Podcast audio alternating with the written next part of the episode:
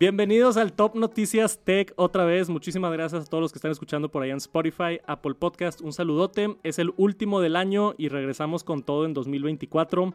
Tenemos mucho de qué hablar y estoy aquí con Pato otra vez para platicar de lo último que sucedió en tecnología. Gracias por todo el apoyo. Que tengan una bonita Navidad si es que ya no nos vemos por las interwebs y los quiero mucho.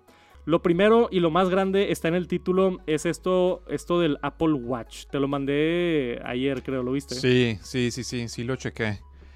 Pero no entendí, o sea, van a pausar las ventas a partir de enero. Y entendí que era como, o sea, que todavía no están forzados a hacerlo, pero lo están haciendo de manera así preventiva. Hay mucha, mucha confusión sobre este tema. Entonces, lo que está sucediendo, para darles así el, el sinopsis de cinco minutos, si puedo, es que Apple está en una disputa legal con una empresa que se llama Massimo. Y me estabas platicando que es la empresa que hacen los. ¿Cómo se llama? Sí, los eh, oxímetros. No sé si, si les tocó. Durante COVID se usaba mucho unos aparatitos que como que te pinchaban así el dedo y te decían el porcentaje de oxígeno en tu sangre. No sé si estos hacen todos o si tienen la tecnología patentada de todos, pero parece que ese es su producto principal. Como que te lo pones y te dice la, la, cantidad de oxígeno que tienes. Y parece que lo que alegan es que ese, esa tecnología que se usa para esos aparatos es la que está usando Apple. Y por ahí decían también que Apple se robó un montón de empleados de su empresa y que se dio toda la tecnología. Entonces, por ahí sí hizo el relajo. Llevan ya mucho tiempo con esta disputa legal y ha llegado como a la culminación donde ya avisaron así de que los de la corte tienes que dejar de vender estos modelos, específicamente el Apple Watch Serie 9 y el Apple Watch Ultra 2, que son los modelos más nuevos que introdujeron en septiembre. El Apple Watch SE, que también lo venden, ese lo pueden seguir vendiendo porque ese no tiene la funcionalidad del, del oxímetro. Y al parecer por estar en esta disputa con el sensor, se metieron en problemas y mucho, y estuve yo leyendo del CEO o uno de los founders de Massimo, o Máximo, no sé cómo se dice. Idea. Pero de esta empresa dice que hay, o sea, hay muchas peleas legales detrás de las escenas contra Apple, donde normalmente se. ¿cómo sí, hay un eh, como que llegan a un acuerdo. Llegan a un acuerdo. dice, está bien, ten 50 millones de dólares y listo. Seguramente hay un acuerdo con dinero de por medio, o los contratan, o los compran, o... O sea, Apple es una empresa tan grande que normalmente pueden llegar a un tipo de acuerdo. Pero con esta empresa en específico, estuve leyendo que supuestamente el CEO tiene tipo una vendetta personal. Contra Apple. Contra Apple, hijo. O sea, ya no es por la lana que se ha gastado muchísimo más de lo que hubiera ganado en abogados y en cosas con tal de, de, ¿sabes qué, güey? La neta, quiero enfrentarlos, ¿sabes? No, y seguramente Apple estaría dispuesto a dar una cantidad de dinero bastante alta porque lo que van a perder de no poder vender el Apple Watch, o sea, excede cualquier cantidad que sería razonable en un acuerdo. Sí. Entonces, como que lo que tiene sentido lo que dices porque no es razonable que no lleguen a un acuerdo cuando hay tanto dinero de promedio. Está bien curioso. Y yo tengo, me conocen aquí los que están escuchando, años de estar analizando todo lo que hace Apple. Y no nada más los seis años que llevo en Tech Santos, pero antes de eso he estado muy obsesionado. Igual y un poquito de más con la marca. y nunca había visto algo así, güey. O sea, nunca había llegado a un extremo así, o sea, donde tengan que, por ley, dejar de vender sus dos productos nuevos. Está pesado. Está bien fuerte. No, creo que, bueno, sin, sin conocer los detalles de qué es la patente, no suena que sea una tecnología así tan avanzada que ellos tengan la única manera de medir el nivel de oxígeno con luz. Entonces, hasta donde yo entiendo en Estados Unidos, a veces las patentes, o sea, puedes patentar cosas muy específicas y que no son tan innovadoras. Entonces, a lo mejor hay diferentes maneras de hacer esto mismo y resulta que Apple utilizó la que sí está patentada, pero pueden hacerlo de 10 maneras diferentes y nada más tienen que cambiar cómo lo hacen y eso les va a tomar, no sé, seis meses. Pero no me imagino que sea así algo que les va a romper la producción del Apple Watch indefinidamente. No, no creo. O sea, y, tienen el dinero para resolver el problema Para comprar la empresa, ¿no? O comprar la empresa, o comprar la patente, o no sé, güey. sí, sí. Este, esto es nada más por dar la información bien, solamente en Estados Unidos. Entonces, eh, si estás en México, si estás en cualquier país de Latinoamérica, en España, o sea, vas a poder seguir comprando el Apple Watch como si nada. Es nada más en Estados Unidos, que esto también está curioso. Se va a armar el mercado de exportaciones de Apple Watches de México a Estados Unidos. Güey, eh, yo empecé a ver comentarios de raza tipo en Estados Unidos que iban a comprar de más para después venderlos en eBay o así.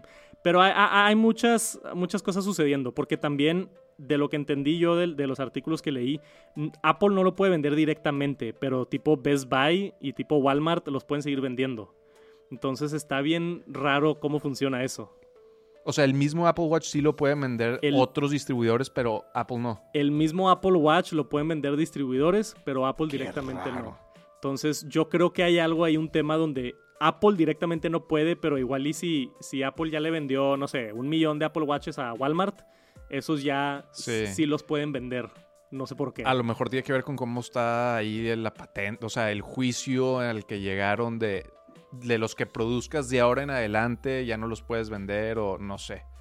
Está rarísimo. Y, Está súper raro. y después, o sea, esto fue hace un par de días, pero salió, como tú bien dices, aquí un reporte de, de Engadget, que tengo la nota, que dice que Apple está trabajando para actualizar el software del Apple Watch para evitar una prohibición Ah, eso está interesante. O sea, justamente lo que tú dices de igual y están de alguna manera infringiendo en la patente, pero con una actualización pudieran lograr el mismo resultado de otra manera y... Claro. y Eso sería una manera muy poco costosa para Apple de resolverla, porque quiere decir que pueden usar todo el inventario que tienen, pueden seguir produciendo todo igualito y nada más cambian ahí el software que ha de ser de lo menos complejo. Sí, no, es una catástrofe así como cuando... Un recall Sí, de... de, de autos, de que, güey, Ajá. todos los Toyota, de que Sí, 2000 sí, sí. unidades los tienen se que están regresar. Eso incendiando y todos para atrás, sí. Bien pesado, o sea, no, no, no creo que llegue a esos extremos, pero esto también a mí me levanta un poquito la preocupación de, de, o sea, yo tengo un Apple Watch Ultra 2 aquí en mi muñeca. Si sacan una actualización mañana, como que me daría miedo si me apagan el sensor ese, ¿sabes? Porque puede que esa sea otra alternativa. de esa- pues igual por ahorita nada más en la actualización lo apagamos. No sé, Ya. no hay información oficial, pero... Por ser algo de salud, no sé, o sea, se pueden meter todavía en más problemas porque que si hay una persona mayor que lo está utilizando para medir sus niveles, o sea, Sí, híjole, ahí se te puede armar un Y más demandas. de Exacto, más esto demandas. y ahora me lo quitaste. Y desde el punto de vista de relaciones públicas, creo que te puede ir todavía peor. Porque Sí. esto la gente como que en general no lo va a entender muy bien, ni va a asociar que es un oxímetro, ni, o sea, pero si te dicen 500 personas, adultos mayores, tuvieron problemas de salud porque Apple apagó cierta funcionalidad, Sí, eso no, sí sería súper viral y sería súper malo para su marca. Dice aquí que van a dejar de venderlo en su sitio web el 21 de diciembre. Eso es mañana. Y en, en ¿qué dice? Minoristas el 24 de diciembre. Entonces está... Que ya, un sea, día antes de Navidad, eso suena medio... Sí, sí, sí. Va a estar bien extraño lo que va a pasar mañana. Yo los actualizo por allá en Twitter o Instagram si es que algo sucede. Pero esto es algo que no tiene precedente, al menos que yo no he visto que ha sucedido antes en el mundo de Apple. Y está bien interesante. Obviamente no somos expertos de cosas Sí. legales ni de sensores de medicina. O sea, no tenemos todo el conocimiento, pero... Y te digo que también está interesante la señal que esto puede mandar a otras empresas que están en litigios con Apple. Porque seguramente. Apple en cualquier momento tiene 50 demandas o 100 demandas encima. Y como dices, seguro casi todos esos, esos llegan a algún acuerdo.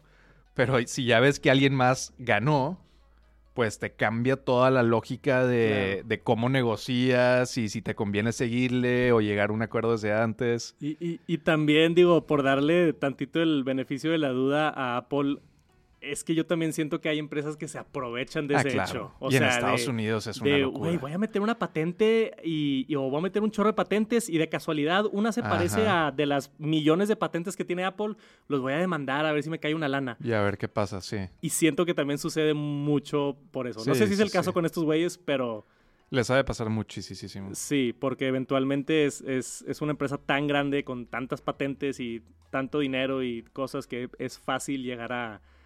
Y, y si tú le luchas y dices, no, pues igual y a este güey le doy un poquito de Debe dinero. haber una industria completa ahí de, de mandar a empresas grandes. Va a estar bien interesante ver mañana qué es lo que va a suceder. y a ver si hay alguna actualización del Apple Watch. O sea, si de la nada mañana sale una actualización de Apple Watch, va a estar medio sospechoso. a ver qué pasa y exactamente cómo, funciona o no sé. Si, si se pone interesante la cosa, puedo hacer un video. Pero esto es algo que yo nunca había visto y estoy bien interesado con el caso. Los mantengo al tanto, pero por ahorita, si quieren comprar un... Si están en Estados Unidos, para empezar, y quieren comprar un Apple Watch Ultra o Apple Watch Serie 9, cómprenlo hoy pídanlo ya. Rapidísimo. sí. O, si no, después igual. Y luego lo revenden. Uh, Al doble. Supuestamente lo vas a poder conseguir después en Best Buy y en otros lugares, pero veremos a ver qué pasa. Sí, igual y ni siquiera es un impacto grande para el consumidor, ¿eh? Tal vez como el inventario que tienen ya en tiendas es suficiente para aguantar hasta que puedan continuar con ventas. Eh, también vi muchas estimaciones de van a perder tantos millones de dólares. O sea, sí es grande el Apple Watch, pero nada comparación del iPhone. Nada comparación de sus servicios y otras cosas. Aunque cada vez más, ¿no? Yo leí una nota que decía que en el siguiente año, en el 24, el enfoque de Apple va a ser mucho más a los wearables, o sea, los AirPods, el Apple Watch y obviamente el Vision Pro, y que van a empezar a quitarle un poquito del foco al, iPhone. Es que esa es la visión del hacia el futuro. Tiene sentido. están empezando ya a analizar su línea de productos cómo se va a ver 10 años en adelante post iPhone. Sí. Porque ahorita el, creo que el 60% de ingreso de Apple es el iPhone. Sí. Entonces, pues es... Y es algo que ya, bueno, da la impresión que se empieza a comoditizar. Ajá. Es como que, bueno, de este iPhone al próximo sigue siendo un cuadrado que hace más o menos las mismas cosas. Entonces, cuando todo tu negocio depende del 60% de un producto, como que sí hay que empezar a explorar otras alternativas. Por eso también hace unos años hicieron la inversión grande en Apple TV y ahora ya están saliendo películas en el cine y les está yendo muy bien por ese lado.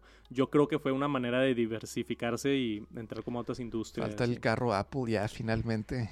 El famoso Apple Car, güey. A ver si algún día lo vemos. No creo, güey. Yo, creo que ya, ya se tardaron. O sea, creo que se tardaron. Se tardaron demasiado y se les fue esa ola.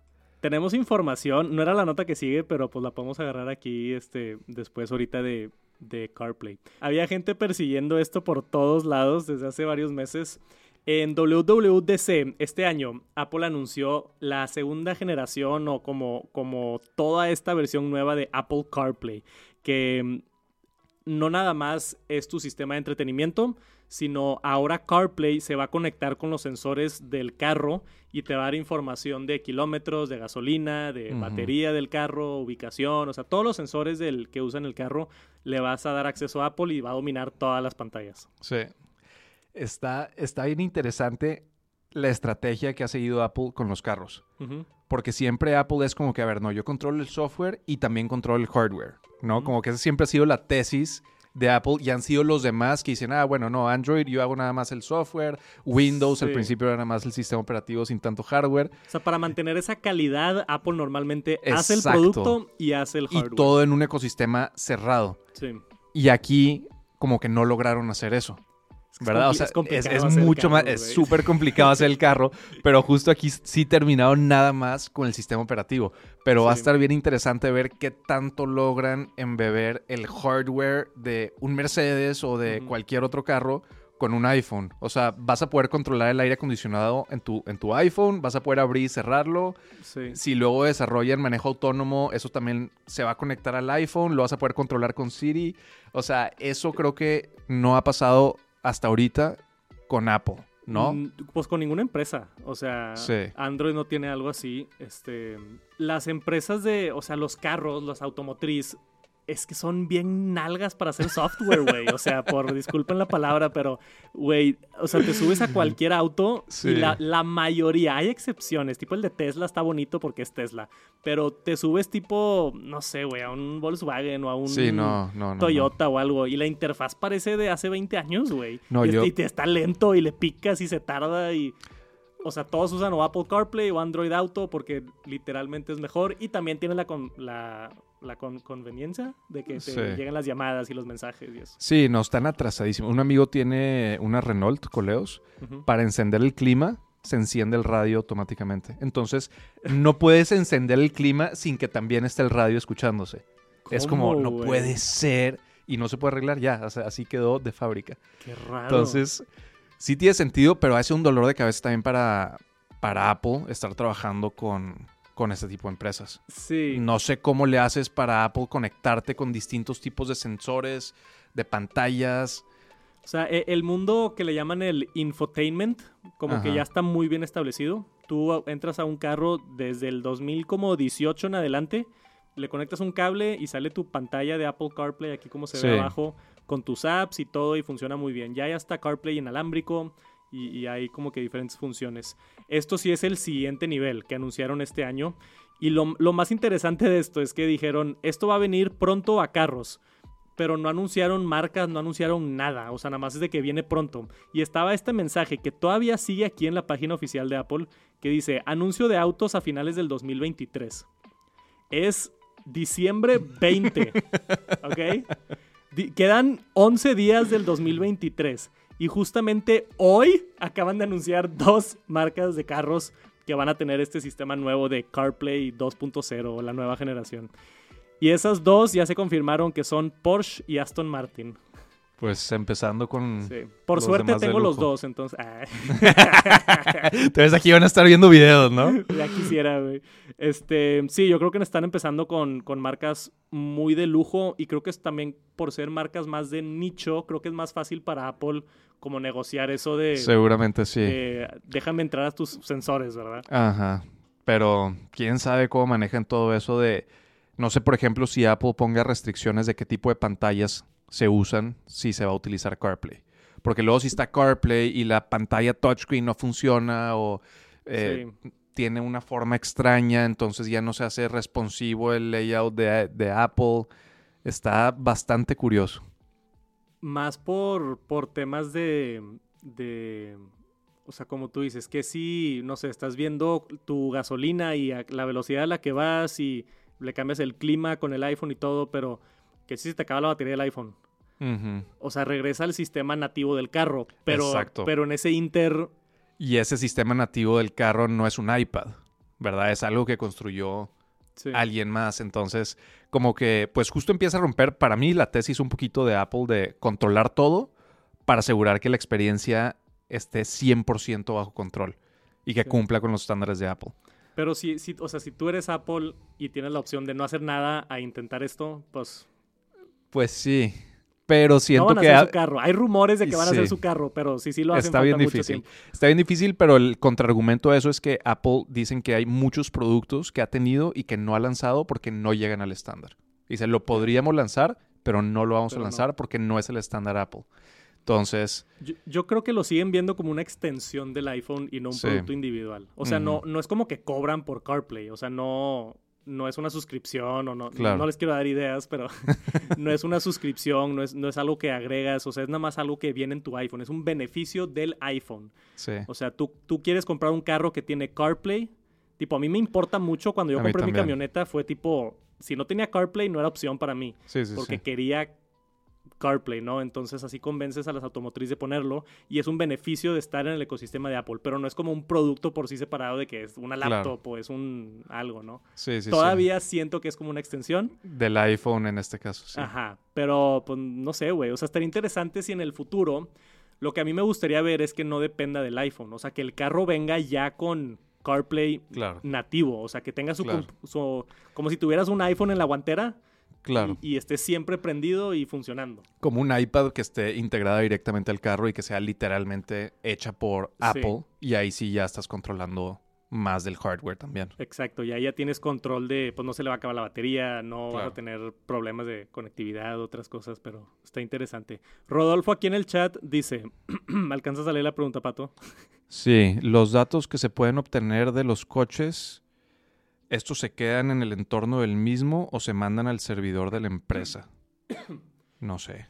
Eh, normalmente se quedan, o sea, Apple cuando accede, es que no sé si funciona igual que aplicaciones de terceros, pero normalmente esos datos se quedan en el dispositivo y no se mandan a la nube y si sí, se mandan encriptados y supuestamente dice Apple que no puede ver nada de información y, y todo eso. O sea, mantienen la línea muy bien hecha con, con las cosas de, de privacidad, entonces yo, yo estoy cómodo con eso y también no es información tan sensible. La ubicación puede que sí, pero pues ya está en tu iPhone, o sea, no...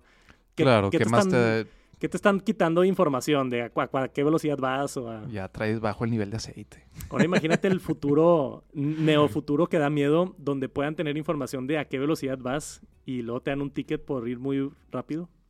Pues en China yo creo que no han de estar muy lejos. Qué locura, güey. Sí, sí, sí. O sea, que esté automatizado y, y si te pasas, son 100. Estado Y si policía. 105 de que, hey, baja la Pues, velocidad. Ya se empieza a parecer eso con los seguros de carros que te cambian la prima dependiendo de cómo manejes. Ah, sí. Que Sí. tiene sentido. Ellos te lo pintan como que si manejas bien te va a costar menos. Ya. Pero pues el otro lado de eso es que si manejas mal te están castigando y te va a costar más. Sí, está bien Más o menos por ahí va. No creo que haya Apple Car, pero CarPlay 2.0 viene con todo, empezando con Porsche y Aston Martin y esperemos más autos en el futuro. Ahora sí, vamos a hablar de tu, tu amigo favorito Elon Musk. Venga. Luego lo invitamos aquí. ¿Eres fanboy de Elon Musk o no? Sí. Bueno, sea, soy fan de todo lo que ha logrado. Yo creo que él como persona ha de ser difícil trabajar con él, nada más por su intensidad y porque no da la impresión de tener como mucha empatía. Creo que pone la misión por encima de, todo y de tu vida personal y de cómo te sientas. Entonces, Sí, sí, sí. como que yo creo que no cualquiera trabaja con él, pero lo que ha logrado es, es imposible negarlo. Parece ciencia ficción. Sí, tengo una opinión similar de él. O sea, siento que hay mucha gente con mucho dinero que.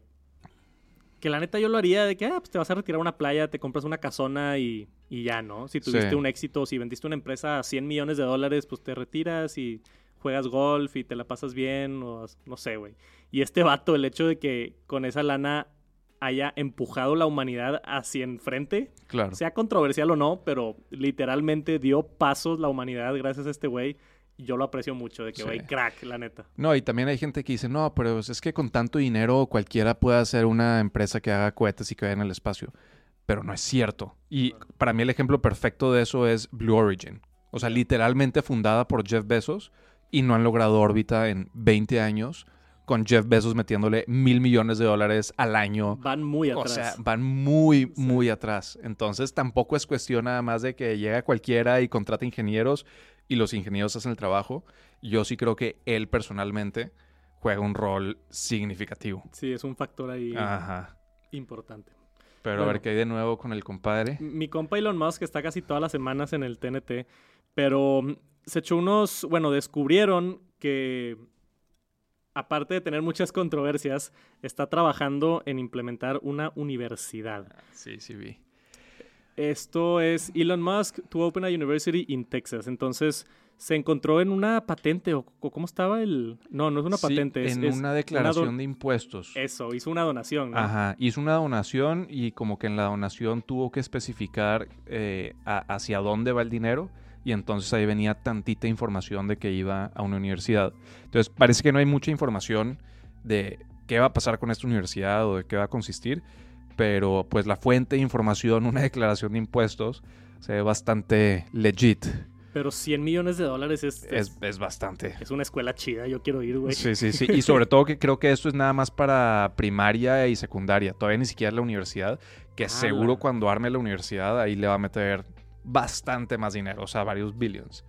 Se centran en la enseñanza de asigna- asignaturas STEM. STEM era Science, Technology, Technology, Engineering, Engi- Math. Engineering y Math, Ajá. sí. O sea, como todas las ciencias. Todo lo cuantitativo, ingeniería, básicamente. O sea, ¿no crees que den español en la clase no, de no creo.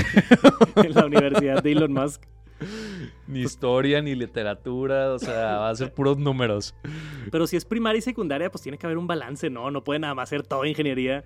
Pues no sé, a mí me da mucha curiosidad ver qué va a ser, porque ya ves que el compadre tiene la noción de que tienes que pensar todo desde los primeros principios, ¿verdad? O sea, deshacer de todo lo que existe en el mundo, no compararte con nada y nada más usando lógica construirlo desde cero. Y creo que con educación puede haber unas cosas muy locas que se pueden hacer. Ya ves la típica crítica de que los colegios estructuralmente se parecen hasta las cárceles, ¿no? De que tienes horarios, tienes uniformes, todo el mundo tiene el recreo, todo el mundo hace lo mismo, todo el mundo come lo mismo, como que Hasta se visten súper su- iguales. se visten iguales, como que está muy, muy rutinario.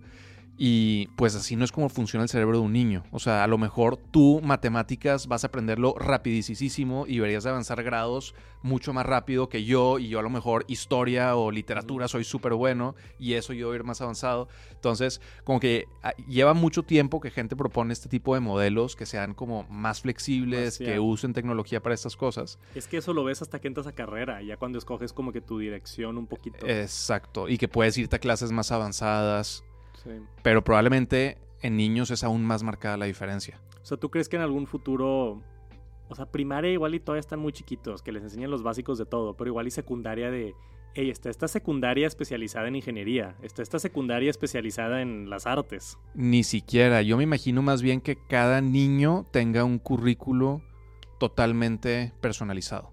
¿verdad? Dentro del... Dentro de, la misma, del mismo colegio, ¿verdad? Entonces, dependiendo de cuáles son tus fortalezas y tus debilidades, avanzas muchísimo en, cierta dirección y a lo mejor en otras direcciones te tardas más.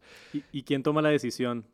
pues ahí es donde entra la inteligencia también, ¿verdad? O sea, seguramente si puedes empezar a tener más datos de cómo le está yendo, a lo mejor estás en el percentil 99 en matemáticas, pero en el percentil 15 en comunicación verbal y entonces con base en eso te van avanzando, te van dejando un poquito, te la ponen más difícil o más fácil. Ya puede estar súper, súper interesante. Sí, sí, está bien loco, güey. Y, siento que él es la, persona perfecta para pensar en estas cosas desde cero y decir, a ver, ¿qué es lo que tiene sentido? ¿Verdad? ¿Cómo funciona el cerebro y con base en el cerebro de un niño, cuál es lo óptimo para maximizar el aprendizaje? Sí, es que hay mucha crítica, digo, ya no me quiero meter mucho en el tema de educación, pero sí hay mucha crítica de, o sea, universidades que si valen la pena todavía, este, habiendo tanto acceso a información y, y, a mí me cuentan que van a la universidad y están viendo casos de estudio de hace cinco años y ya cambió, es un software viejo, o sea, cosas así que sí, siento que se necesita como una revolución en esa... Pues ese sector. creo que lo que se puede decir es que el modelo de las universidades no ha cambiado mucho y el mundo sí ha cambiado muchísimo. Entonces, sí parece haber ahí como que algo que que puede no cuadrar. Ya. Algo para poder mejorar. Ajá. A ver si lo logra mi, mi compa Elon. Luego lo invitamos al podcast. Sí, sí, sí. Que nos cuente la exclusiva. Oye, pues de seguro va a venir a Monterrey cuando abran la planta. Seguro sí. Pero ya dijo que. ¿Cuál iba a ser el. ¿Cómo se llamaba? El Model 2, ¿no? El que iba a ser en Monterrey. El económico, sí. El económico ya dijo que primero lo va a hacer en Texas y después en Monterrey. Entonces, ah, quién sabe qué tanto tiempo tome. Y porque la planta para hacerlo que va a ser una cosa ultra innovadora para que los costos sean más bajos y el precio pueda ser más bajo. Entonces se va a tardar un ratito en hacer la Se va a tardar, pero cuando quiera aquí estamos listos para recibirlo. Yo voy, lo espero allá afuera de la puerta. Y... Lo recogemos del aeropuerto de su avión privado. Te traigo un agua, Exacto. Quiero venir a mi podcast. Exacto. También hay una nota de SpaceX. SpaceX lanzará primer lote de satélites Starlink directos a la célula el 29 de diciembre. Esto yo no lo leí. Entonces, tú directo, Sí, creo que se tradujo aquí mal, ¿eh? Ah, directo a la célula estaría muy loco. al celular. Direct to cell en inglés, directo al celular en español. Ah, ya, Va a pensar la gente que es así de que la célula en tu piel y... Sí, la traducción estuvo mal. ah, o sea, ya va a... Ah, por eso no había entendido, güey. Ya va a funcionar con teléfonos. Sí, o sea, básicamente cualquier celular se va a convertir en un teléfono satelital. Ya. ¿Verdad? Entonces está, a mí se me hace súper emocionante. Ese es el sueño, güey. O sea, que, que tú puedas eventualmente, no sé, pagar mil pesos al mes y en vez de pagarle a Telcel o a Movistar o a ATT, le pagas a Starlink y tiene señal en todo el mundo. Exactamente, algo así. Y ya. Y ya, listo. Y es, señal. Yo tengo un Starlink y, eh, o sea, me llegan 80 megas bien la velocidad. Digo, es una antenota así en el techo, ¿verdad? No sé cómo lo optimicen para el teléfono. Pues podría ser que eso luego funcione como si fuera... Una mini antena. Mini antena. O sea, imagínate que ya un montón de personas tienen Starlinks y eso se vuelve la red como lo que hacen ahorita las antenas grandotas celulares. ¿Verdad? Entonces no necesitas tanta infraestructura en la Tierra porque la infraestructura la tienes pues en órbita. Está loquísimo, está, loquísimo. Y parece que al principio lo van a querer hacer en alianzas con las compañías de telefonía normales. Entonces, no sé, ATT ya sabe qué zonas son donde no tiene buena señal. Y cuando no tiene señal ATT, ahí es donde entra la señal de Starlink. Entonces ya está como embebido en, tu contrato con la empresa normal o con Telcel o con quien sea fui a un crucero en agosto Ajá. con la familia de, de Viviana y vi en el crucero, tenía, no sé, güey, como 10 años y no en un crucero. Sí. Muchísimo tiempo y no en un crucero. Y había mucho branding de Starlink, de que, de que ahora funciona con Starlink y conéctate con Starlink. Y por todos lados veía yo como que Starlink y dije que, güey, tiene mucho marketing Ajá. de que ves Starlink y ya yo creo, no sé, que lo Sí, asumen sí. con buen internet. O sea, en vez del internet chafo que tenían los cruceros, Es que era nulo. Bueno, yo me subía Terrible, un crucero de adolescente y, o sea, no mandabas ni un WhatsApp. Se quedaba así como sí. cargando el se WhatsApp. tardaba en salir, sí. No, y Sí. jal- y jaló muy bien el internet. O sea, Sí, YouTube y todo el show. Sí. Y Entonces cre- creo que las telefonías, ahorita que mencionas eso, se me ocurrió de, seguramente vamos a ver marketing de, de- de eso, de que ATT, Claro. eh, powered by Starlink o cosas así que para impulsar esas zonas muertas. Y no creo que sea imposible que en un futuro se vuelva obsoleta toda la infraestructura normal celular. Porque como yo lo entiendo cómo funciona hoy es, tienes tu celular. De tu celular se va una antena grandota física eh, que pertenece a ATT o a Telcel o quien sea, y luego de ahí ya se va con fibra óptica a donde sea, ¿verdad? A la red y a los servidores. Y aquí es lo mismo, nada más que en vez de irse a una antena física grandota, se va a un satélite y del satélite se va a 17 otros satélites hasta que Sí. llega directamente al servidor y luego se regresa. O sea, es la misma, es, es muy parecido conceptualmente, Ajá. nada más que en vez de ser como un cable físico de fibra óptica, son satélites en el espacio.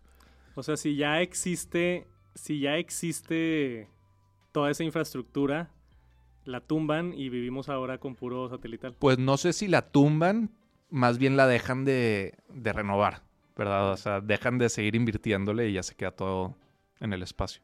Qué cool. El 29 de diciembre es este lanzamiento. Ya veremos a ver si, si se logra hacer toda la red y podemos disfrutar de telefonía satelital. Porque también ahorita los teléfonos satelitales están, están enormes, güey. Tienen una antenota. Sí, no, o sea, no, no, no, no. Se ven como militares. Y son Ajá. carísimos. O sea, mandar un mensaje de texto, no me acuerdo cuánto, pero es, es prohibitivo. O sea, no puedes tener una Sí. llamada de más de cinco minutos porque te sale súper caro. Creo que eventualmente tiene que mejorar mucho cómo reciben señal los teléfonos, cómo este, se conectan. Porque también, o sea, si tú estás dentro de... Tipo el Starlink que está en el techo agarrando señal directamente, pero si Ajá. estás dentro de una casa con paredes gruesas, Ahí ya está más complicado. Está un poquito más complicado. Sí. Tendría que haber, como tú dices, módulos chiquitos. O Y algo con así. los teléfonos satelitales de antes era un problema porque no hay tantos satélites de esa red. Entonces tenías que esperarte a que estuviera el satélite por encima de ti y entonces ya pude hacer la llamada y cuando se iba, entonces se cortaba la llamada y te tenías que esperar que diera otra vuelta a la Tierra Wow, y volver a conectarte. Qué loco, güey. O Sí. sea, Elon Musk aquí abriendo una universidad y luego No, no, no, Cambiando toda la las- infraestructura. Sí, sí, sí. de telefonía en el mundo. O sea, básicamente tampoco soy matemático, nos la pasamos diciendo todas las cosas que no somos. Eso De que no soy doctor, no soy esto, pero la bueno. divulgación de que estamos transmitiendo la información, no creamos la información. Exactamente. Eh, pero básicamente, hasta donde yo entiendo, en el mundo académico existen ciertos problemas de matemáticas que ahí está el problema y se sabe que debe de existir una solución o a veces no se sabe si existe una solución o no. Y hay muchos matemáticos trabajando por muchos años, pueden pasar 10 años o 100 años o 200 años, tratando de resolver un problema de matemáticas. Y hasta ahorita siempre las soluciones vienen de personas, ¿verdad? O sea, nunca ha habido, hasta donde yo sé, conocimiento nuevo generado por una computadora o por un algoritmo, ni nada así. Y ahora parece que este cosa de Google, de DeepMind, ya logró hacer un avance con uno de estos problemas de matemáticas y entonces creó conocimiento nuevo que no existía en la humanidad, ¿verdad? Esto es algo súper nuevo y ya se empieza a acercar a lo que dicen que va a ser la inteligencia general artificial, de que no solo nos ayudan a resolver problemas del día a día, sino que también nos puedan ayudar a expander cuáles son las fronteras del conocimiento. Y lo que a mí me emociona es si esto se mantiene y este tipo de, de inteligencias artificiales pueden generar más y más y más y más conocimiento, es como que estás automatizando la generación de descubrimientos científicos, ¿no? Claro. Entonces, como que la innovación ahí sí se puede exponenciar de una manera muy, Muy loca. Ajá. O sea, en vez de tener a Albert Einstein solucionando la relatividad, tienes una computadora Exacto. haciéndolo. Y es, en un, es un nivel de innovación mucho más, más fundamental, ¿no? Porque mucha de la innovación es, es como que, bueno, tenemos estos cinco o X número de como comportamientos a nivel física y electrónica que sabemos cómo funciona. Y sabiendo eso, vamos a reconfigurarlo de diferentes maneras para construir este aparato y ahora este aparato. Pero si logras descubrir nuevas cosas a nivel físico, entonces ese es otro tipo de avance, ¿verdad? O sea, no es, no es ingeniería, es ciencia. No sé si me explico la diferencia de como No, que esos sí, dos sí. niveles. Sí, sí, sí, porque es, es el... Pues sí, es que no, no sé cómo escribirlo, pero es el paso más allá de... Ajá, de, o sea, de pensar algo que no existe ahorita. exacto. En- o, o- o en vez de construir con los blogs de conocimientos que tenemos, Exactamente. otros blogs hacer nuevos. otros blogs. sí, Sí, porque ahorita casi todo se dedica, los blogs, los legos que ya tienes, construyes cosas de diferentes maneras y hay mucho que hacer así. Pero es muy diferente eso a tener legos nuevos y poder construir cosas nuevas. que pues Entonces- esto parece ser el comienzo de Es- eso. Está, o sea, está demasiado técnico esto, pero si quieren la versión resumida y para mortales, la inteligencia artificial va a cambiar mucho el mundo los próximos años. Y, y- y se está viendo en instancias como estas. Esto que mencionas de los problemas matemáticos, yo me acuerdo, había una página web, no me acuerdo ahorita, pero hay como 10 problemas matemáticos que no han podido solucionar. Y si tú solucionas uno, creo que te dan un millón de dólares Mm, por cada problema. Y de esos 10 creo que han solucionado como 3 o 4. Y siempre es una nota grande cuando alguien soluciona una de esas cosas. Es de que, ah, se solucionó el problema número 6 y un millón de dólares para este güey en Australia que lo descubrió. O sea, Google DeepMind, este sistema, acaba de resolver uno de esos problemas súper... No sé si es uno de esos 10 específicamente, Ajá. pero uno súper complicado de esta categoría que ni tú ni yo entendemos No. pero está impresionante que Sí. lo logró y, y el paradigma que va, que va a cambiar con todo esto está, está muy loco, güey. O sea, eh, ay, güey, es que... o sea, Y no sé, güey. o sea, a sí- mí me hace muy optimista. O sea, ya sé que ahorita está, es, es muy, está de moda para mí ser medio fatalista con el futuro y decir, no, la, la inteligencia artificial va a causar todas Sí. estas cosas. Y sí, entiendo que hay riesgos, pero para mí esto es una señal de que, o sea, el futuro, para mí los próximos 100, 200 años va a ser una época de auge, la mayor en toda la historia, por este tipo de cosas. Porque puede haber un par de innovaciones que te cambian todo. O sea, imagínate que con este tipo de algoritmos logran desarrollar fusión, ¿verdad? O sea, la energía nuclear, pero que en vez de partir el átomo están juntando dos átomos. Sí, Y eso parece que sería como energía, energía infinita. infinita, regalada. El, el Tony Stark aquí. El, Exactamente, el esa cosa. reactor. Sí, sí, sí. Sí, güey. En todos los ámbitos. O sea, también si meten, no sé, en un par de años toda la inteligencia artificial y vamos a solucionar el problema de envejecimiento en humanos. Ajá. Y de la nada, de un día para otro, todos viven 300 años. Sí, O sea, ese tipo de cambios sí, sí. sí. radicales, intensos. Y que se retroalimentan entre ellos también. Sí. ¿verdad? Es como tienes este algoritmo, entonces desarrollas una manera más barata de tener energía, entonces con esa energía tienes algoritmos más poderosos y ahí va la vuelta, haciéndose una bola O sea, de nieve más grande. Dicen que el Internet cambió el mundo significativamente y sí lo cambió mucho, pero si le das al Internet, cambió el mundo del 1 al 10, un 2, ¿cuánto crees que cambia el mundo de inteligencia artificial? No tengo idea, pero yo creo que yo creo que el internet puede llegar a verse como simplemente como un habilitador, ¿verdad? Como que era nada más un paso que necesitábamos para desarrollar este tipo de cosas. Yo creo que a lo mejor en 100 años o 200 años van a decir, el Internet fue el paso en el cual los humanos manualmente subieron toda la información que tenían a que esté en plataformas digitales. Y se Y, es- conectaron. y se conectaron entre ellos. Sí. Pero principalmente digitalizaron toda la información que había. Y eso fue lo importante. Porque ya digitalizada esa información, entonces ya puedes tener todo este tipo de modelos. Que Está, está, perdón que te interrumpí, Dale. está muy, es que estoy viendo Rick and Morty, la temporada nueva. Ah, sí, yo también lo estoy viendo. Y, y se me ocurren muchos de esos casos donde llegan unos aliens así ya de que al, al planeta Tierra y es de que, ah, estos simios acaban de poder conectar todo el mundo para comunicarse. Nah, hombre, que les falta mucho, güey. Y se van. Y Al rato como volvemos. sí, si lo pones en esa perspectiva es como que nos falta mucho por avanzar. Sí, sí, pero a mí se me hace una manera muy optimista de verlo porque es una colaboración global de digitalizar conocimiento. Que literalmente casi todas las personas en el mundo están contribuyendo a digitalizar conocimiento Sí. y que eso luego permita que haya inteligencias que nos ayudan a todos.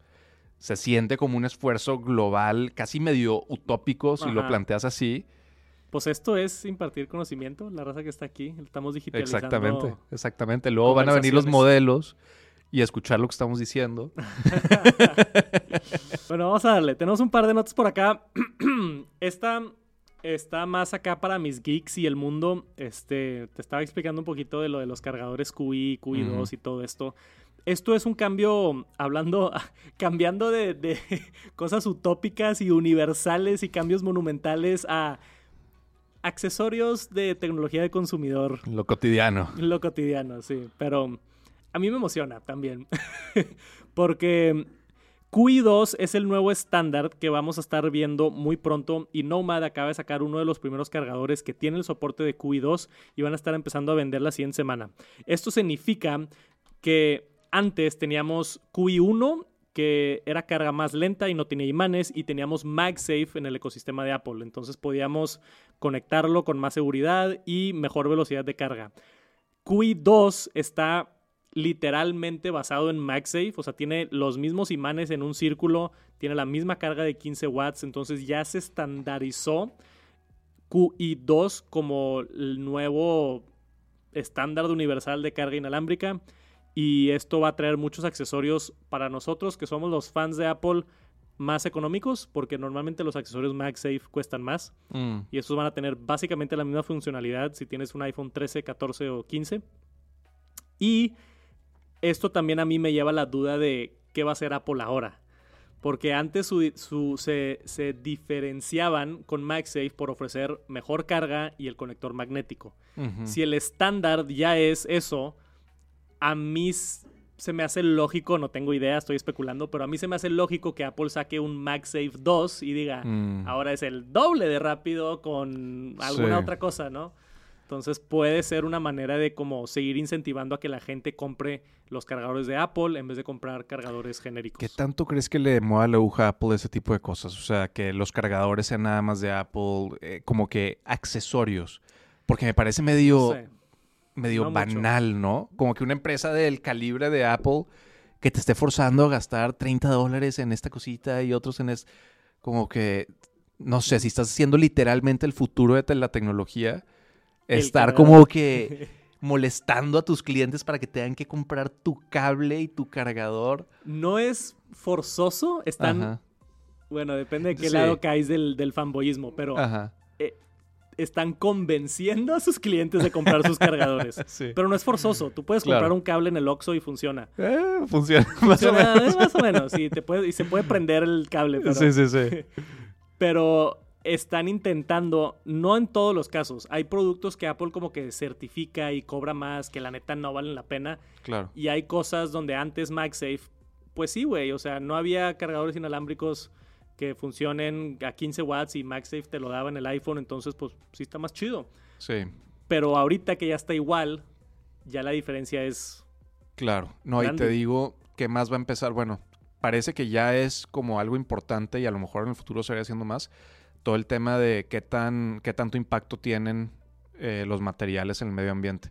Me acordé ahorita, una vez platiqué con alguien que estaba trabajando literalmente en hacer cargadores para Apple y decía que uno de los problemas que tenían es que ellos se limitan mucho en qué materiales pueden usar eh, por el impacto que tiene el medio ambiente y que obviamente todos los productos que vienen de China les da igual, ¿verdad? Entonces decían, no, pues todos se quejan de que el cable de Apple como que se rompe y se le, cable, se le salen los alambres por dentro y que los chinos no pasa eso. Y es como, bueno, sí, es que los chinos están usando PVC o no sé qué cosa que es súper malo para el medio ambiente y nosotros no podemos. Entonces tenemos las manos atadas y estamos tratando de ver cómo resolverlo.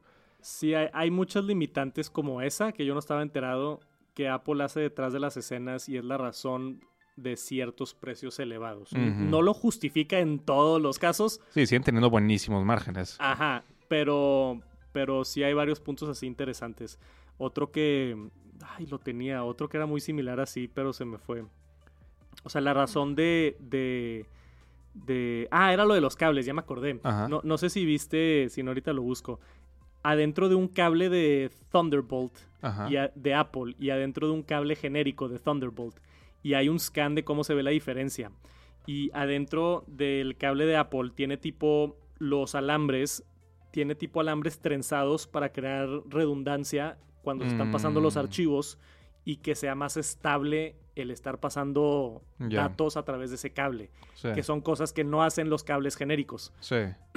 Y también tiene una función, un mini procesador, que si recibe cierta carga, se apaga en la transferencia de datos o la transferencia de carga. O sea, tiene cositas dentro de la construcción que Claro. hacen que cuesten más, porque literalmente es un mejor cable, pero en los ojos del consumidor No es te das tipo, cuenta. no te das cuenta. Hay un cable de 50 dólares y un cable de 15 dólares y dices, ¿por qué el de Apple cuesta 50 dólares? Claro. Y los dos te lo cargan. Sí, mucho es por eso de materiales premium, materiales ecológicos, eh, redundancia y cosas así para mejorar la experiencia. Y también el branding, le suben ahí tantito Claro. al después, pero muchos casos sí lo tiene ecológico se están metiendo muchísimo, ¿no? O sea, en el último evento que hicieron, enfatizaron eso El, un el- buen. el Apple Watch Ultra, este que tengo aquí, es el primer producto de Apple que es carbon neutral. Está y muy ellos interesante. Lo pueden, lo pusieron en la caja, está certificado carbon neutral. Eso significa que todo el proceso de creación, manufactura, este, envío y también mi propio uso, o sea, yo cargándolo en mi casa, Ah, es carbon neutral. Y lo hacen. ay, ay, ay, ya sé. lo hacen porque llegaron, lo explicaron en la presentación, llegaron como a un 70-80% de, Ajá. de carbon neutral en el proceso Ajá. y lo demás lo offset Ah, ellos, ya. este, plantando árboles y Sí, wind sí, sí. farms y no sé qué hacen. Y a lo mejor captura directa de carbono del aire y este tipo de cosas. Ajá. Entonces, en teoría, el Apple Watch Ultra 2 y el Apple Watch Serie 9, tú al comprarlo no, eme- no emitiste nada de carbón a la Mm. atmósfera. Según Apple y sus, y En- sus- neto. O sea, sí se emitió, pero luego sacaron más. Ajá. O neto. la misma cantidad. Sí. Y hablan mucho de la innovación en, en procesos para crear, o sea, la- todo este titanio está reciclado, el- Sí. la parte de atrás que es cerámica también está reciclado, la pantalla, los componentes. Adentro hay mucho, ¿cómo se llama? Eh, se me fue la palabra, copper en español. Eh, cobre. cobre. El cobre también ya es 100% reciclado, o sea, la mayoría de los materiales ya son... Es que hay 100% muchos materiales. El otro día estaba hablando con un amigo que trabaja en la industria de aluminio. Y Tienes amigos en todos Para lados, que veas, ¿eh? Los, los traemos para acá.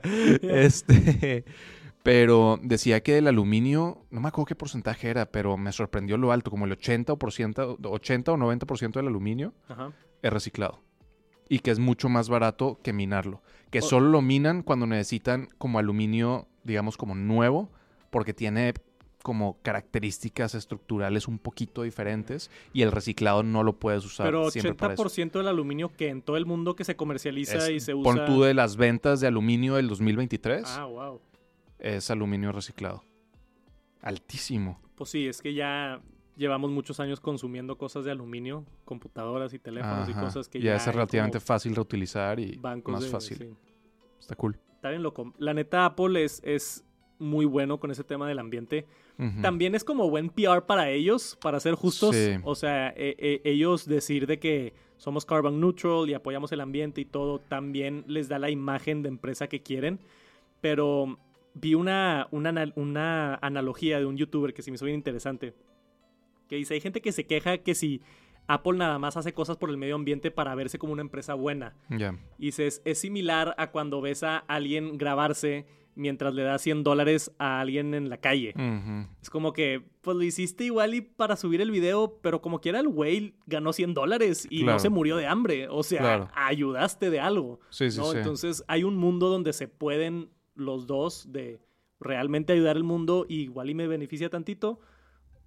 Sí, pues es, es como una especie de equilibrio, ¿no? O sea, si hacer cosas buenas hace que la gente compre tus productos, pues es ganar, ganar, ¿no? Pues sí, van a comprar más productos y estás ayudando más el ambiente. Ajá.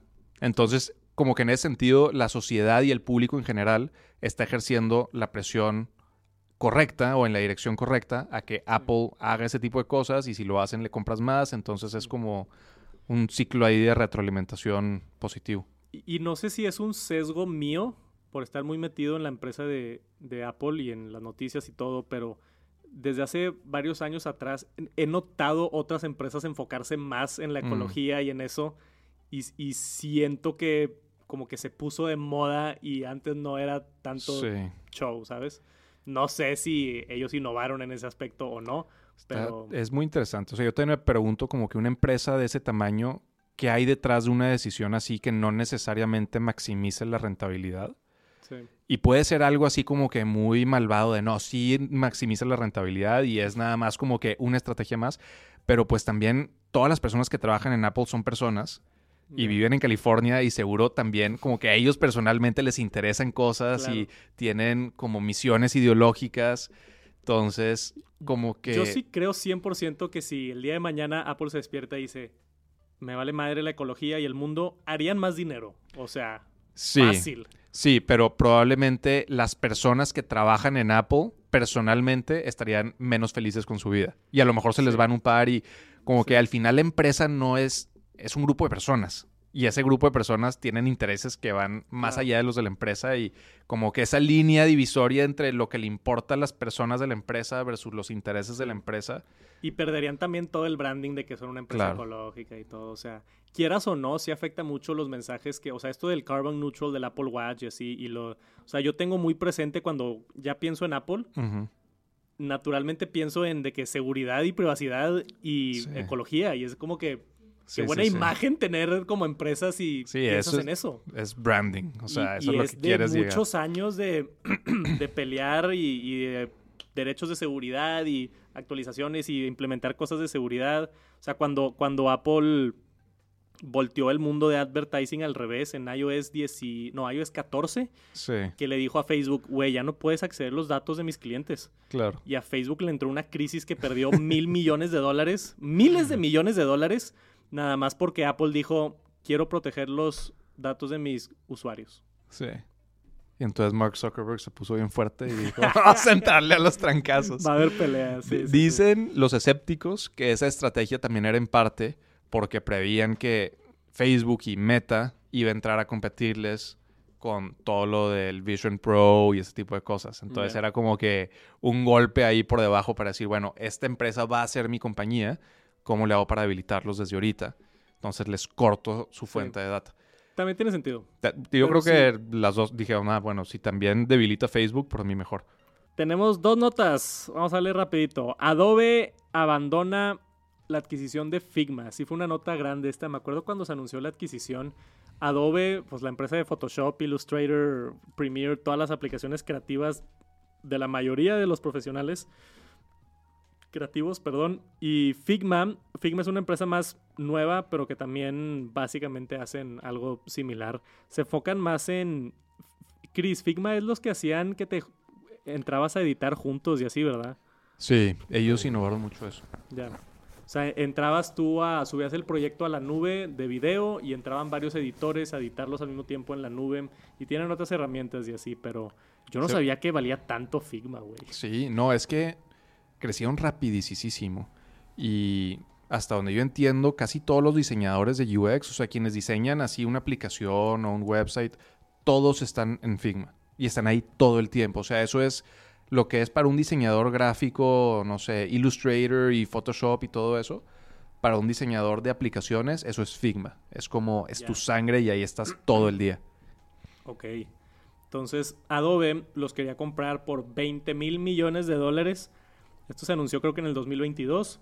Y se acaba de caer el acuerdo, no por culpa de ninguno de ellos dos, porque el...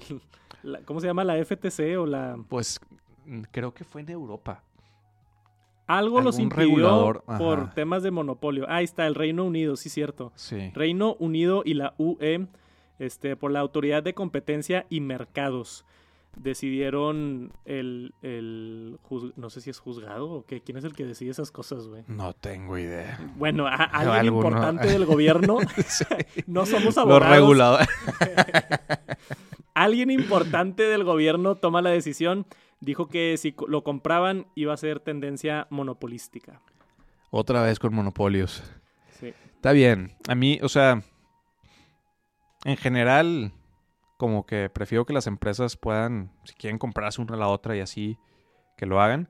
En este caso, me da curiosidad ver hacia dónde se va Figma como empresa. Porque siento que Adobe es una empresa mucho más vieja, que Establecida. establecida, ya no está innovando tanto. Y Figma es bastante reciente y está así como que justo aprovechando el product market fit que han tenido y están justo despegando. Entonces, quién sabe hasta dónde lleguen solos. Y siento que si se hubieran hecho parte de Adobe, como que forzosamente se desacelera y se vuelve un poquito más corporativo y dejan de innovar. Vamos a ver qué sucede con Figma. También va a estar interesante ver si, si logran seguir la trayectoria. Deberían de ser un... Porque- digo con quién se deberían de juntar. ¿Con quién? Con Canva. Ah, sí, estaría, Estaría bueno. interesante. Sí. Canva es enorme. también. Enorme. Y siento que Canva le está compitiendo justo a Adobe. Con- están haciendo como reemplazos a todo el suite de Adobe mucho más eh, amigable para el usuario. Y si eso lo juntas con Figma, Sí. interesante. También hay muchas de estas empresas que, o sea, después de una potencial adquisición es interesante verlo años después de que si, si valió la pena o si no, ¿sabes? O sea, Sí. de que si se Es- va para abajo la empresa y pierden dinero y desde que, uh, te lo hubiéramos vendido y... ¿Te acuerdas de Vine? Claro, sí. ¿Esa quién la compró? Nadie la compró, era de Twitter. No, pero la empezó, e- era un startup y creo que, bueno, justo Twitter luego la la compró, compró. Twitter Ah, y bueno, luego la cerró. Twitter la cerró. Ajá. No sé quién la hizo, pero Twitter la cerró. Yo me acuerdo que después de que la cerró Twitter, salió el founder Ajá. y dijo, no vendan sus startups. es como que le dediqué todo este tiempo a hacerla y crecerla para luego venderla y que nada más la maten. Y este corporativo la Le, mató. le dio igual. Sí, agarraron un par de algoritmos ahí interesantes que les servían y ay, a la basura. Un par de ingenieros y listo. Vine estuvo adelantado para sus tiempos. Muchísimo. Y lo ves ahorita con TikTok. Sí, lo ves ahorita exactamente con TikTok y, y pudo haber sido un potencial Gigante. enorme. A mí lo que se me hace leve una mamada de esto es Figma. Digo, Adobe tendrá que pagar una tarifa de terminación de mil millones de dólares en efectivo A Figma. a Figma, sí. Wow. O sea, Figma salió con one billy en el banco Nada más por hacer un trámite. por, ajá, por negociar. Ajá. Demasiado dinero, güey. Qué raro. Porque no es como que Adobe fue quien decidió salirse del deal. No. Está muy extraño. Este. Supongo que cuando empiezan a negociar firman un par de contratos de si Sí. pasa esto y esto y esto, tú me pagas tanto. Sí, o sea, igual y los de Adobe les di- digo, los de Figma les dijeron, no, ni para qué negociamos, si no va a pasar por el tema de monopolio. Igual dijeron, no, sí, ándale, hay Si que no pasa, te y- doy un sí, billón. Si no pasa, te doy una feria. Y estos ahí yéndose a cenar con los reguladores para que no pase, ¿no? Y les caiga. Oye, fue con el güey del gobierno, te doy la mitad, Sí. güey. 50-50, ¿cómo la ves? Sabes que somos muy mexicanos Sí, para sí, pensar sí, así, que vamos a jodernos a Adobe, mira, eso es lo que va a pasar. Les voy a decir que les vendes Tex Santos, güey. y si alguien quiere comprar Tex Santos a mil millones, jalo, güey. Aquí estamos, recibiendo mensajes. Esto es Digi, una empresa que salió recientemente, una aplicación para iPhone, Android y para la web, donde utilizan inteligencia artificial para crear una relación amorosa con el usuario. Extraño, extraño. Dicen que se trajeron gente de Pixar para Sí. hacer estas animaciones y pues sí se ve. Sí, Se sí, ve como de Los Increíbles o así. Si han visto la película de Her, yo creo que es básicamente Básicamente esto. eso. O sea, tú poder conversar con una inteligencia artificial y sustituir esa relación amorosa o de apoyo con inteligencia artificial. Entonces, deja tú, ta- hemos hablado mucho de inteligencia artificial, que si va a sustituir hacer textos, que si va a sustituir artistas, va a sustituir imágenes, va a sustituir este, genios como Albert Einstein, que llegue a sustituir tu pareja, está un poquito más intenso, ¿no? Sí, está, está curioso. Esto, o sea, creo que sí, sí puede funcionar. Este, porque pues aún hoy, si estás hablando con ChatGPT, seguramente lo puedes entrenar para que hable con una persona y no te das cuenta, Sí. ¿verdad? Entonces, haciéndolo así, yo creo que sí puede haber personas que como que desarrollen o sienten que están desarrollando una relación con algo que no es. Y bueno, es la típica queja, ¿verdad? Creo que vamos a sonar como viejitos, pero de que la gente ya no va a sociabilizar y no va a salir de sus casas y no va a conocer a gente, pero no sé, esto sí, sí creo que podría ser un riesgo por ahí.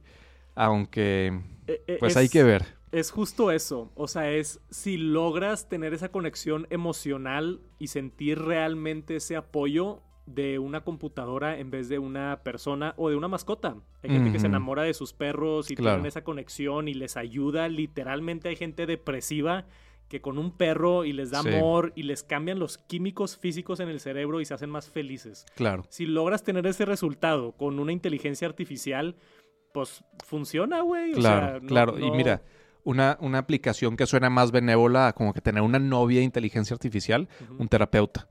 Imagínate que el terapeuta tiene acceso a toda la información, todos tus chats, y que a lo mejor si tienes algún tipo de wearable también está viendo todo, tendría como la información perfecta para darte el consejo perfecto de qué hacer y cómo manejar tu vida en diferentes situaciones. Y esto, pues, según yo es lo mismo que un chat GPT, nada más con una interfaz un poquito diferente y te ponen ahí como a la caricatura. Que, que, por cierto está medio enfocada en hombres, ¿no? Ahora sea, que lo dices.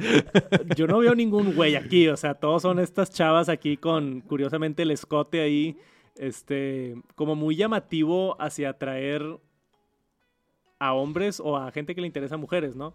Porque yo no veo ningún güey aquí. Ah, mira, ahí hay uno. Ahí hay uno. Ahí hay uno. No, que no. bueno, sí tienen su demográfica de mujeres, seguramente. O de gente que le gustan los hombres. Hay que ser inclusivos hoy en día. Eh, exacto, exacto. Sí, sí, sí. Luego me Gente meto en problemas, güey. Este. Full Customization, Hyper Realistic AI and Voices. Relationship Progression. O sea, vas como leve entrenando a la persona y a- va aprendiendo de tus Eso, gustos. eso se me hace súper interesante. le que aprenda sobre ti. Ajá. O sea, imagínate que llega un punto donde, donde tú llegues así estresado después de un día. Vamos a decir que vives solo y llegas y abres tu teléfono y tienes la aplicación de Digi para iPhone. Aquí está. Y le dices a tu pareja virtual de, Ay, tuve un día bien pesado. Y que te diga, ¿cómo te fue con tu mamá? Ujú. Exacto. O sea, que te dé la pregunta. Ajá. que estás Como buscando. que súper enfocada a tu vida y conociéndote a ti con el tono que sabe que... Porque ya sabe que fuiste con tu mamá y estás peleado con ella o lo que quieras. Y te puedes desahogar y te puede Sí. atender de alguna manera por ese lado. Digo que es bien interesante. Como que ahorita estamos en las fases tan iniciales de este tipo de inteligencia artificial que nadie sabe cuál va a ser el formato que va a ser más exitoso. Y diferentes empresas tienen como diferentes tesis y son súper asertivos con sus tesis, pero no saben. O sea, ya ves Meta, Ujú. que va a tener como diferentes personajes. Y hasta hay un Kylie Jenner de inteligencia artificial y un Ya. Meta general y no sé qué. Y parece que OpenAI es más como que la super inteligencia y es uno solo que te sirve para todo. Ya. Entonces, esa pregunta se hace muy interesante, como cuál va a ser la configuración ganadora de inteligencias artificiales.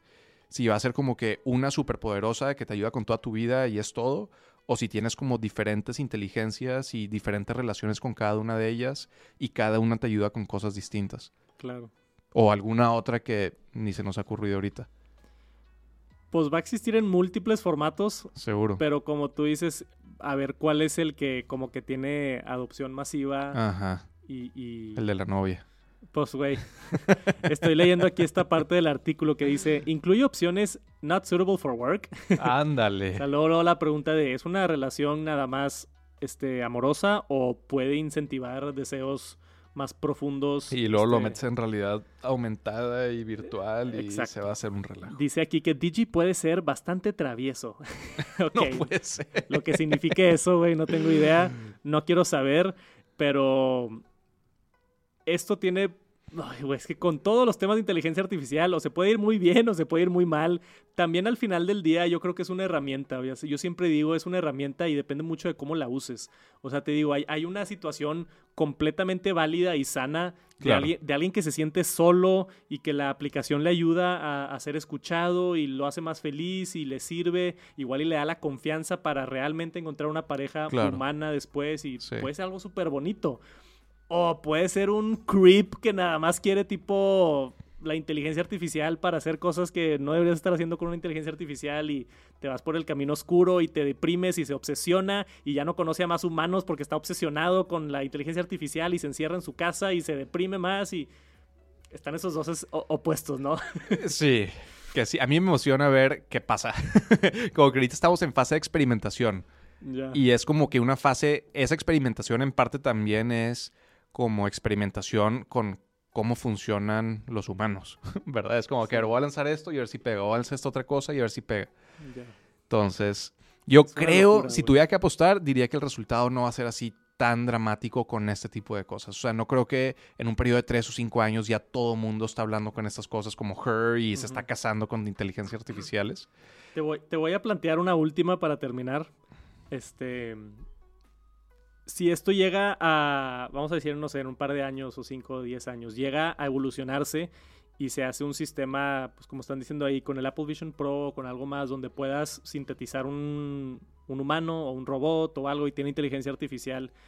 Eventualmente yo veo así en el futuro un movimiento de derechos de humano para poder tener parejas. Casarse, robots. ¿no? Matrimonio. O matrimonio, güey. Como todo lo que vivimos con homosexuales, todo lo que estamos viviendo con los trans. O sea, eventualmente yo veo esto evolucionando a cierto punto donde va a haber un grupo diciendo, oye, yo quiero casarme con mi inteligencia artificial porque ya está, ya lo puedes clasificar como humano, sí o no, y podemos entrar en esa discusión Sí. bien intensa. Está difícil. No sé ni por dónde atacar la pregunta, porque hay un ángulo que es como, pues mira, el matrimonio al final es algo que nosotros nos inventamos y lo podemos adaptar para que Ajá. incluya o no incluya lo que queramos. Entonces casi que es una decisión que por gustos votamos y lo que se decida se decidió. No tiene que haber como que una lógica por detrás de eso. Por otro lado, si sí lo quieres ver con más lógica, como que la cuestión fundamental ahí es si el robot es un animal con vida o no, un, un ser viviente o no viviente. O sea, si lo- Porque- si, lo, clasificas como... Como, como primero ser viviente y segundo ser viviente inteligente. Porque pues al día de hoy no te puedes casar con seres vivientes que no sean humanos y que no sean con ese nivel de inteligencia. Pero, pues sí, eso sí la veo yéndose en cualquiera de las dos direcciones. Creo que depende de qué tan inteligentes son estas cosas. Y puede llegar un, un momento en el cual se les reconoce como si fueran personas. ¿Verdad? Así como hoy existe loco, persona física, persona moral, las empresas, y ahora es como que persona robótica o alguna otra cosa, y que haya toda una serie de estructuras legales para eso. Guarden este clip, 2050, Apuestas. protestas de relaciones con inteligencia artificial. Deberían de aceptarse y ese tipo de conversaciones. Todo pueden hacer de esto, o puede que no, puede que esto sea un fluke y no suceda nada, pero está interesante que ya hay empresas desarrollando esto. Y si quieren intentar tener una novia digital, creo que es gratis. No sé. Sí, ¿verdad? De perdido de ver un free trial. Creo que yo A ver, busqué la web. aplicación, Web is coming soon. No. iOS. yo le iba a descargar y lo dije, ¿sabes qué? ¿Para qué me meto en este mundo? Pero dice in-app purchases. Ah, sí, o sea, es gratis y de que, oye, si quieres que sea de buen humor, cuesta más. si quieres que tenga los ojos de tal color, 10 dólares. No, güey, qué loco. Güey, aquí literalmente dice Robot Girlfriend. Boyfriend. No manches, güey. ¿En, qué- en qué mundo estamos Y viviendo? obviamente se hizo súper viral. Mira los reviews. Total Scam. Tiene malos reviews, ¿eh? Para que no vayan a perder su dinero.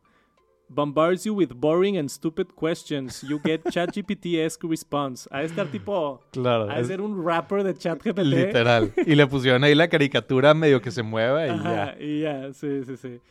También es mucho ese oportunismo ahorita con inteligencia artificial. Claro. Como que lo, lo que no se ha hecho con inteligencia artificial es de que vamos a hacerlo. De que, Si lo hace, se hace medio viral, levantas Sí. capital y que, pues... oye, que, que sí, que sí sacamos eh, un equipo de pesca con inteligencia artificial. Ajá. De que va, la, la, la cuerda va a detectar pescados y, y, y- ah, y sacas una empresa de inteligencia Sí, artificial. como sucedió con blockchain, ¿no? O sea, que cualquier cosa en el blockchain y ya era súper innovador. Sí. Un poco así.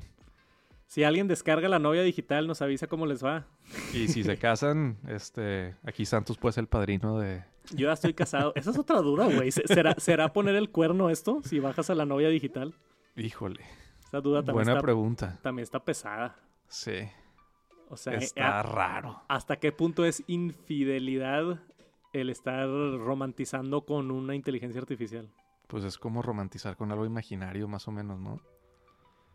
¿O no? Pues sí, pero Pero más tangible, un sí, poquito más tangible porque está, sí. O sea, me imagino yo la situación de, dice, no tiene nada de malo, pero si lo escondes de tu pareja y luego pasan seis meses y de la nada agarra tu teléfono Y hay así como que un montón de mensajes. Y hay conversaciones de que quejándote y hablando con, con- o sea, con la novia Lo digital. voy a y la dejar por madre. ti. Oh, Yo sí pierdo, sí está medio raro, güey. Lo desconectas. Muchas dudas que no sabemos contestar, pero interesantes. Eh, yo creo que es buen momento para matarla, ¿no? Sí, creo que sí. Era lo que teníamos. Chris, ¿algo que quieras agregar? ¿Le vas a entrar con la robot novia o no? No, no, no. Estábamos viendo aquí, pero no. O sea, todo pinta que es un chat GPT, básicamente. Sí, está ahí ligado y con un skin y ya. Sí, una estafita. Gracias por acompañarnos en el último episodio del 2023 del Top Noticias Tech. Un saludote si están escuchando el podcast en el carro, eh, lavando el coche, sacando a pasear el perro. ¿Dónde escuchas podcast tú? Todos lados, honestamente. Caminando. Te vi ahorita caminando que tenías Caminando, sí. AirPods. Bueno, caminando y hablando con el GPT-4. Ah, Hablando de- güey. Sí, sí, sí. Te estás romantizando. Sí, eh, sí, sí. Donde sea que estén escuchando el podcast, muchísimas gracias por acompañarnos. El siguiente año regresamos con más calidad, noticias y, y buenas vibras. Gracias por acompañarnos, en serio lo aprecio mucho. Dejen reviews, nos ayuda mucho a crecer el podcast en Amazon Music, eh, Apple Podcasts, Spotify, donde sea que estén escuchando. Likes, estrellas, reseñas, todo nos ayuda. Y nos vemos el próximo año. Que tengan una bonita Navidad, feliz año nuevo. Gracias por acompañarme y nos vemos a la vuelta del año. Peace.